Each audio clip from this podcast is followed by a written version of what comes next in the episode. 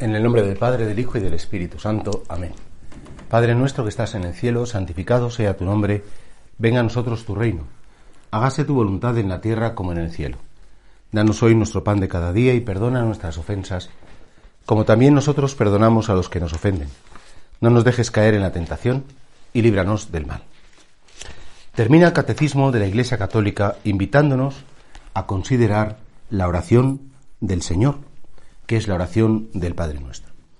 Dice eh, Lucas, el evangelista, que estando Jesús en cierto lugar orando, cuando terminó le dijo uno de sus discípulos, Maestro, enséñanos a orar como Juan enseñó a sus discípulos. Os que visto cómo el, cada maestro en Israel, cada rabí tenía una escuela y en esa escuela, bueno, pues enseñaba, tenía como su propio estilo. Y ese estilo, bueno, pues los discípulos de Gamaliel, por ejemplo, que era un, buen maestro ahí en, el Templo de Jerusalén, sabían un modo concreto de dirigirse al Señor. Y ellos de algún modo dicen, bueno, ¿cómo nos dirigimos a Dios? Y entonces Jesús enuncia esta oración, en la cual, fijaos, más que una oración en concreto, aunque nosotros lo hacemos como tal, de hecho, fijaos que hemos empezado así la meditación, rezando un Padre Nuestro, pues eh, más que una oración, el Padre Nuestro es una actitud, un modo de posicionarse ante el Señor, por un lado. Dice el corazón que, dice, perdón, dice el catecismo que eh, en el corazón de las escrituras está estas actitudes, la ley, los profetas, los salmos, todo se cumple en Cristo. ¿Y Cristo qué viene a anunciar?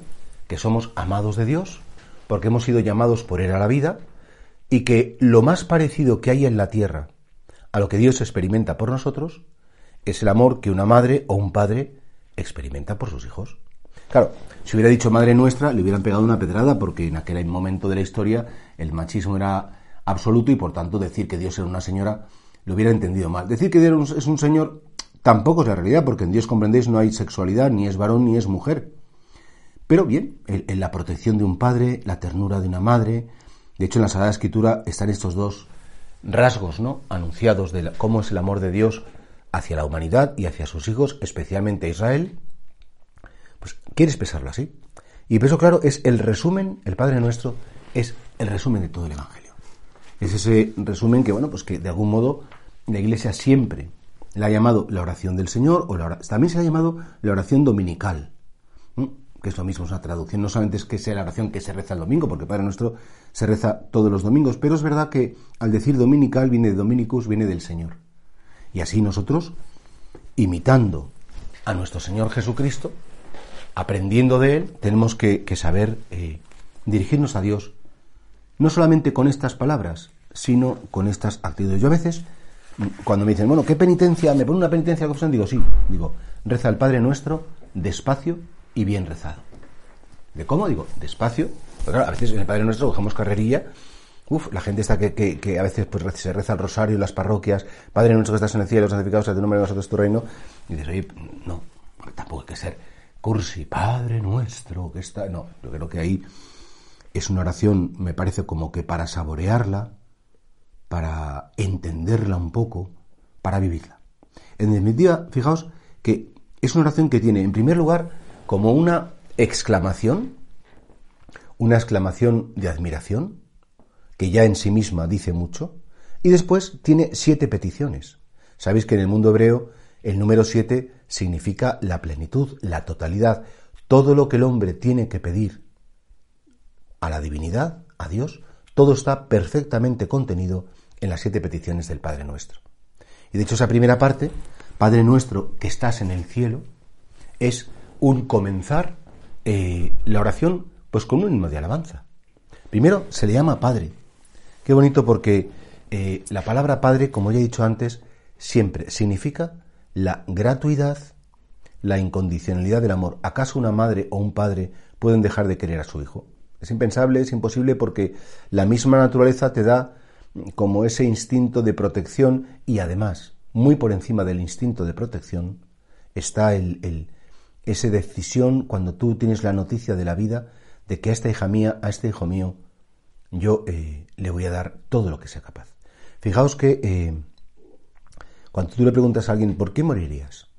¿Por quién darías la vida? Yo creo que hay una cosa muy clara. ¿Se podría morir por un amigo? Se podría. ¿Se podría morir por, por un marido, por una mujer? Bueno, sí, también. Pero siempre por un hijo das la vida. Y si no das la vida es que no eres una buena madre, un buen padre, está claro.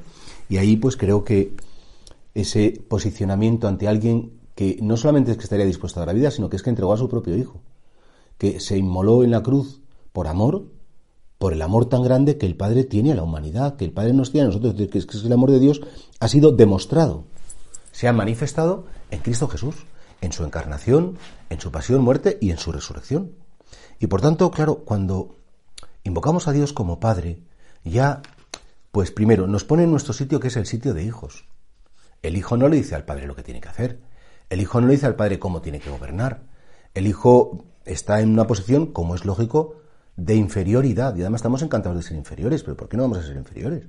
Claro, eh, eh, el pecado satánico de la soberbia, es decir, seréis como Dios, es decir, el pecado original consiste en que la humanidad se quiso poner por encima de Dios, o por lo menos al nivel de Dios. Dice, ¿tú quién eres para decirme a mí si como de un árbol como de otro? Si yo soy como tú. ¿Tú qué, qué Dios eres tú para decirme a qué es como? Por desgracia, la gran rebeldía de siempre, también ahora de la humanidad respecto a Dios. Pero ¿quién es ese Dios que me dice a mí no cometerás actos impuros, no matarás, no robarás, no mentirás? A mí Dios no me tiene que decir nada, claro. Es esa, el pecado original se repite generación tras generación porque nos ponemos en el lugar de Dios jugamos a ser Dios o pretendemos ser Dios, claro, cuando pretendemos ser Dios, nos destruimos. Nos hacemos muchísimo daño. Por eso creo que esa actitud de humildad, pero de humildad inteligente, de saber cuál es nuestro sitio en la vida y de saber que respecto a Dios, todo lo que somos, todo lo que tenemos, nuestra misma existencia, está en Él. Decía Tomás de Aquino que si Dios nos dejara de amar un solo instante, pasaríamos a la nada, porque lo que nos mantiene en la existencia es el continuo amor de Dios. Y por tanto no es un como el padre que una vez dio a luz a un hijo, ya ahí está, que se quede por el mundo, que yo ya me desentiendo de él, ¿no? Necesitamos de su constante amor para seguir existiendo. Cada latido de mi corazón, cada, cada corriente eléctrica de mi cerebro, cada decisión que yo tomo está sostenida por él. Para lo bueno y para lo malo, porque es tan respetuoso que me quiere cuando acierto y cuando me equivoco, que me quiere cuando lo hago bien y cuando lo hago mal. Y por eso creo que nosotros, al decir Padre, pues está claro que, que, estamos ya poniéndonos en nuestro sitio y digamos como rompiendo con esa fractura del pecado original, porque si la primera humanidad no quiso reconocer la superioridad de Dios, la primera pareja humana, ese gran pecado de soberbia que hemos recibido por desgracia, nosotros con esa oración nos ponemos en nuestro sitio. Tú eres Dios, yo no lo soy. ¿Quién soy yo para reclamarte? ¿Quién soy yo para reprocharte? ¿Quién soy yo para decirte nada? Una pobre criatura que, en fin, que no hago más que a veces equivocarme, mm, mis pataletas y, mis soberbias, y poco más. Ahora fijaos que al, Padre, además, se le añade eh, un punto precioso que es Padre nuestro, el nuestro. El nuestro quiere decir que, que mm, primero, que yo no tengo el monopolio de Dios ni es mi propiedad. Segundo, quiere decir que efectivamente existe entre todos los seres humanos un real vínculo de fraternidad. Los hombres somos hermanos. ¿Y por qué somos hermanos? Porque procedemos de un único Padre. Procedemos de un único Dios, procedemos de un único movimiento de amor de la divinidad hacia la humanidad. Claro, hoy en día, con este nuevo orden mundial, estos grupos que son, bueno, pues vamos a no hacer, vamos a no ser paranoicos, pero es verdad que la masonería tiene mucho peso, hablan mucho del nuevo orden mundial, de la fraternidad universal. Sí, hablan de la fraternidad, pero una fraternidad sin paternidad. Dicen que los hombres somos hermanos, pero no quieren decir porque tenemos un Padre común que es Dios. Eso les, les aterroriza que reconozcamos que hay un Dios que es origen de la fraternidad. Claro, cuando tú propugnas una fraternidad, es decir, una igualdad entre todos los hombres, que luego te das cuenta que no existe ni quieren que exista, porque siempre habrá castas, habrá élites, habrá los que manejan los hilos del poder, habrá los que explotan, los explotados. Es muy ficticio, es una palabra vacía, fraternidad. Sin Dios es un, modo de vender un producto para que la gente se crea que son respetados o que son tenidos en cuenta o que son valorados cuando no es verdad. Ese despotismo ilustrado que decía todo para el pueblo, pero sin el pueblo, se repite en cada momento de la historia. Por mucho que ahora tengamos un sistema democrático y por mucho que digamos ahora sí, que todo el mundo cuente, que todo el mundo... No es verdad. No es verdad, no somos iguales. Vamos, sé que somos iguales ante Dios, pero no somos iguales en orden a, los que deciden, a los que gobiernan. No. Y por eso, claro, ese nuestro, eh, para un creyente, nos hace referencia a que nosotros no podemos agradar a Dios, no podemos dar gloria a Dios, no podemos decir que estamos unidos a Él si a la vez que le llamamos Padre, no consideramos que a nuestro lado hay otros que también le deben llamar Padre, porque son carne de mi carne, sangre de mi sangre, vida de mi vida y porque yo no soy, no puedo ser indiferente a la suerte, al destino, a la vida de la humanidad. Fijaos, ahora, con la desgracia, del, con la epidemia del COVID-19, es que ha sido como físicamente demostrable que hay tal conexión entre toda la humanidad que, un bichito microscópico que aparece en China, bueno, pues tiene esa repercusión eh, llega hasta el Polo Norte, el Polo Sur, Argentina, eh, Canadá, Europa, África, todo existe una verdadera conexión, y no solamente biológica, por supuesto, una conexión espiritual. Y por eso, claro, esa dignidad, ¿os acordáis cuando hablábamos en, moral, la dignidad irrenunciable de cada ser humano, porque cada ser humano es amado por Dios, querido por Dios, y, está, es su vocación, su llamada a la vida es para conocer la, el amor paterno de Dios.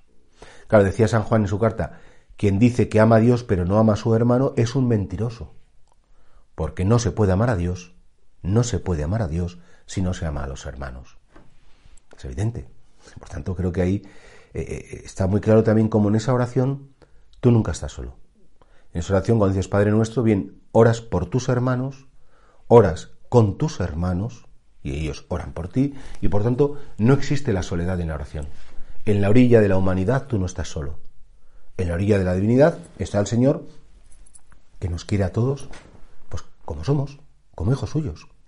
Y un tercer, una tercera exclamación en esta invocación del Padre Nuestro es llamarle así, por su nombre verdadero, es además hacer referencia a cómo Él quiere que no vivamos en soledad y quiere que realmente su amor repercuta en nuestros hermanos. Y una tercera exclamación es que estás en el cielo. Claro, hasta hace muy poco tiempo mucha gente pensaba que el cielo era pues por encima de las nubes. Hablaban, entendían el cielo en el sentido cosmológico de la palabra, sino las estrellas, ves esa estrellita, decían los niños pequeños, pues ahí está mamá o papá, en esa estrellita, detrás de esa estrellita está como, y hablaban del cielo, pues efectivamente, ya te digo, como, como en un lugar físico.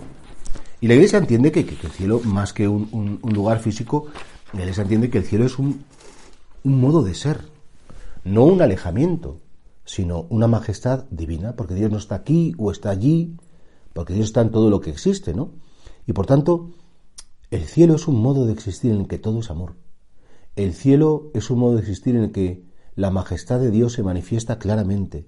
El cielo es un modo de existir en el que ya no hay sufrimiento, no existe la maldad, eh, eh, no existe la posibilidad de la destrucción. El cielo es el lugar de la plenitud.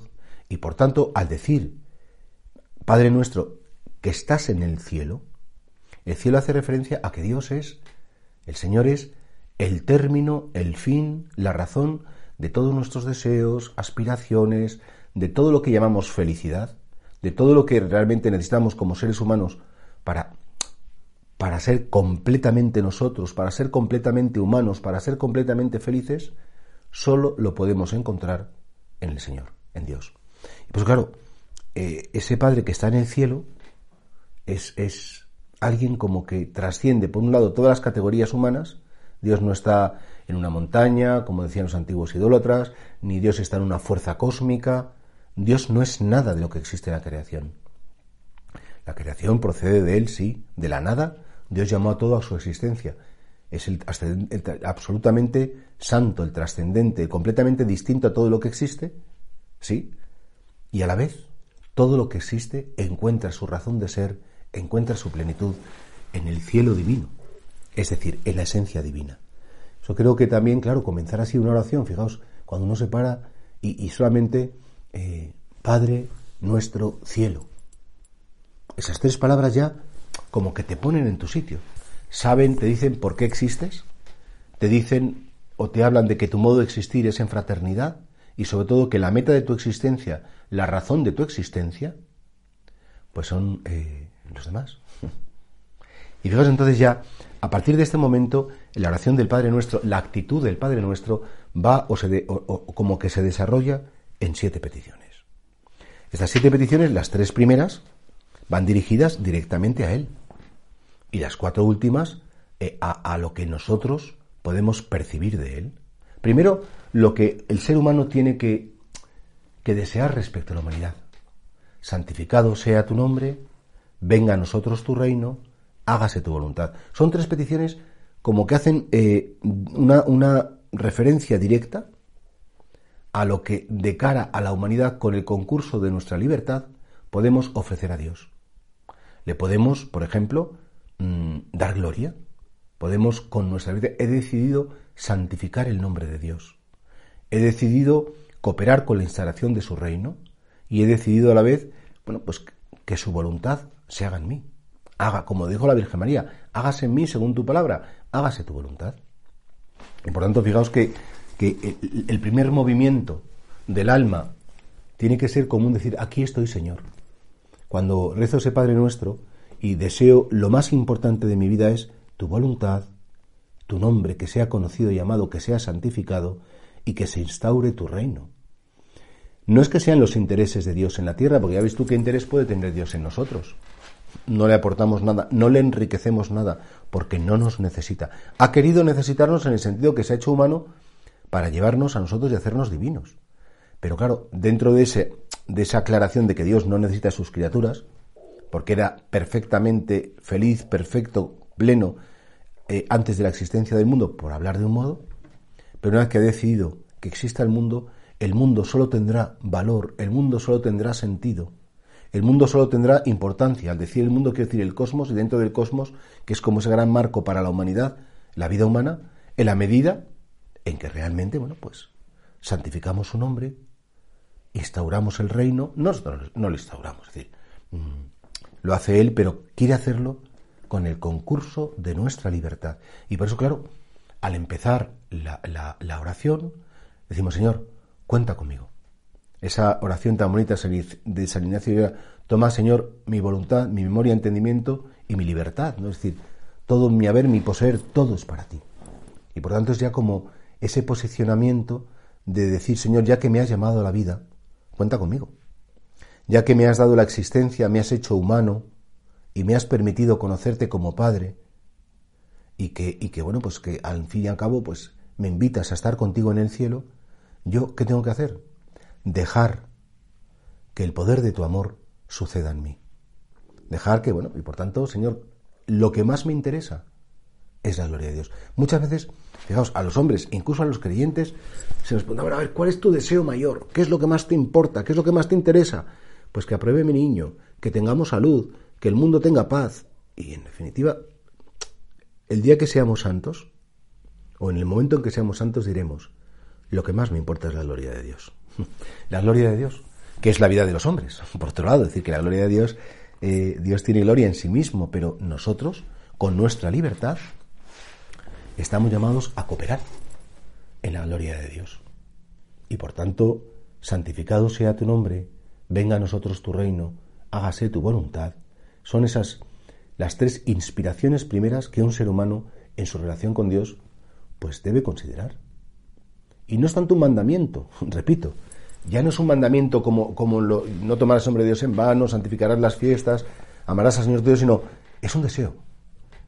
Hemos convertido aquello que Dios nos pedía los mandamientos en una parte tan, tan importante de nuestro ser que al final un ser humano que es santo, que quiere ser santo, eso es su máximo deseo. Eso es, como decimos, seré completamente feliz cuando todo lo que conozca, todo lo que suceda, todo sea para tu gloria. La gloria de Dios, que repito, decía Ireneo de León, la gloria de Dios es la vida de los hombres. O sea, ¿cuál es la gloria de un padre? Pues que su hijo mm, apruebe, que su hijo tenga salud, que su hijo sea feliz, que encuentre un camino en la vida que le llene. Entonces un padre está orgulloso y está feliz. ¿Cuándo son felices los padres? Los padres son completamente felices cuando han podido darlo todo a los hijos. Y por tanto, en relación con la humanidad, la felicidad de Dios somos nosotros. Que estemos bien. A ver, pasando por la cruz, sí, Él lo permite. con momentos de desconcierto, pero todo eso para purificarnos, para dilatar nuestro corazón y para llevarnos, bueno, pues a, un, a, un, a una dimensión que si no hubiera sido por el misterio del sufrimiento y del dolor, nunca habríamos llegado. Ah, entonces Dios ha hecho que esto pase para, para mi bien. Tenía que pasar que se me muriera este familiar para que yo fuera mejor. Y dices, no, no te equivoques. Dios nunca quiere el mal. Nunca. Cuando Dios sufre un hijo suyo, Él sufre más. O te crees que tú eres mejor que Dios y a ti te duele más que a Él la muerte de una persona querida, o a ti te importa más que a Él lo que está pasando una persona con una enfermedad, con un abandono. Pues por supuesto que no, no somos mejores que Dios. Y por tanto a Dios le duele tanto más que a nosotros lo que está pasando. Y aún así, porque sabe que nosotros podemos de todo eso sacar un bien, lo permite. Dichas las tres primeras eh, aspiraciones, por decirlo así, o peticiones, a continuación, fijaos que viene eh, lo que de algún modo son las peticiones de lo que esperamos recibir de Él. Lo que esperamos recibir de Él. Y así, en primer lugar, decimos, danos hoy nuestro pan de cada día. Claro, ese pan, algunas personas lo entienden en el sentido de la comida material para que la vida biológica se sostenga. Efectivamente, el hambre, el hambre es el resumen de todas las injusticias. Cuando una persona eh, que ha sido llamada a la vida en una creación que tiene armonía y te das cuenta que en esa creación hay personas que acaparan y que acaparando privan a otros y por tanto impiden la vida, destruyen, bueno, Dios mío, danos ese pan, que haya una armonía en la humanidad para que de algún modo, bueno, pues que seamos realmente esa fraternidad, eh, la vivamos. Fijaos que al pedir cosas a Dios, danos nuestro pan, perdona nuestras ofensas, Estamos pidiendo que nos enseñe, que nos conceda realizarlo. No se trata, venga, vamos a cruzarnos el brazo y que Dios, nos, no, como el maná, que nos caiga el pan del cielo. Ese pan tienes que, con el sudor de tu frente, pues tendrás que trabajarlo, prepararlo, triturarlo, cocerlo y repartirlo.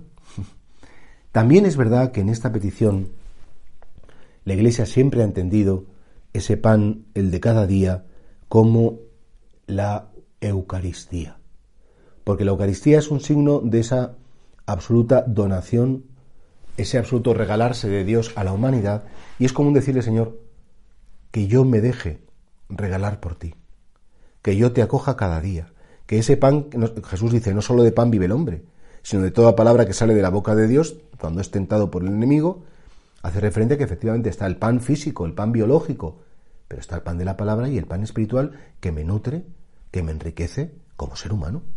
Y por tanto, Señor, cuídanos. Cuídanos en nuestra dimensión corporal y en nuestra dimensión espiritual. Y decir cuídanos, que nos dejemos cuidar por ti y que sobre todo cooperemos en ese cuidado. Qué importante es efectivamente, pues la providencia de Dios no consiste en que yo me cruzo de brazos y que Él disponga y haga lo que quiera. A continuación, también otra cosa importantísima que le pedimos es perdona nuestras ofensas. Y además, no digo que le hagamos un chantaje, pero decimos, mira, Señor, perdónanos porque nosotros nos has enseñado a perdonar y hemos sido capaces de perdonar. Perdona nuestras ofensas y con lo cual fijaos qué bonito porque nos estamos posicionando en el lugar de los pecadores. Señor, hemos metido la pata, no lo hemos hecho bien, nos hemos equivocado, pedimos tu misericordia.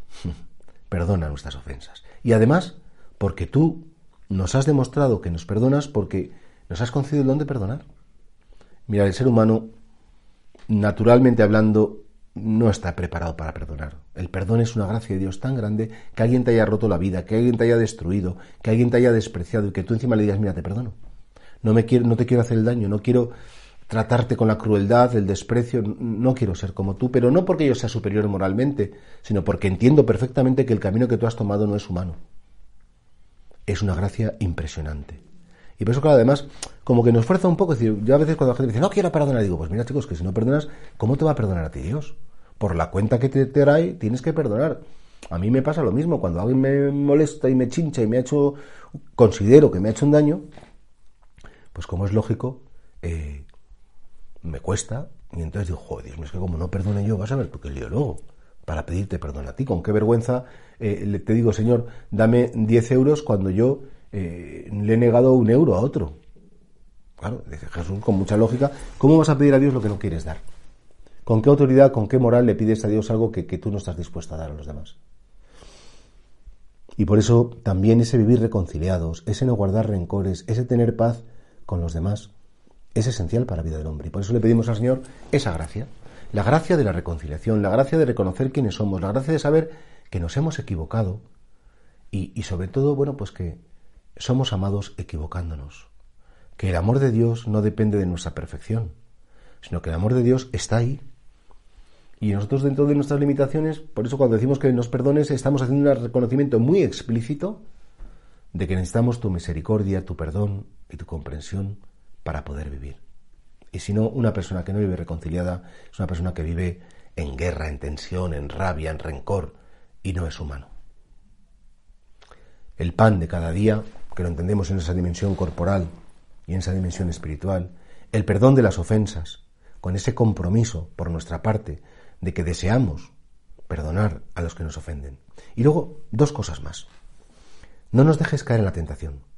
Qué bonito es porque no decimos quítanos la tentación, sino esa tentación, la que tú permitas que tengamos, pues esa manténnos firme para no ceder ante ella.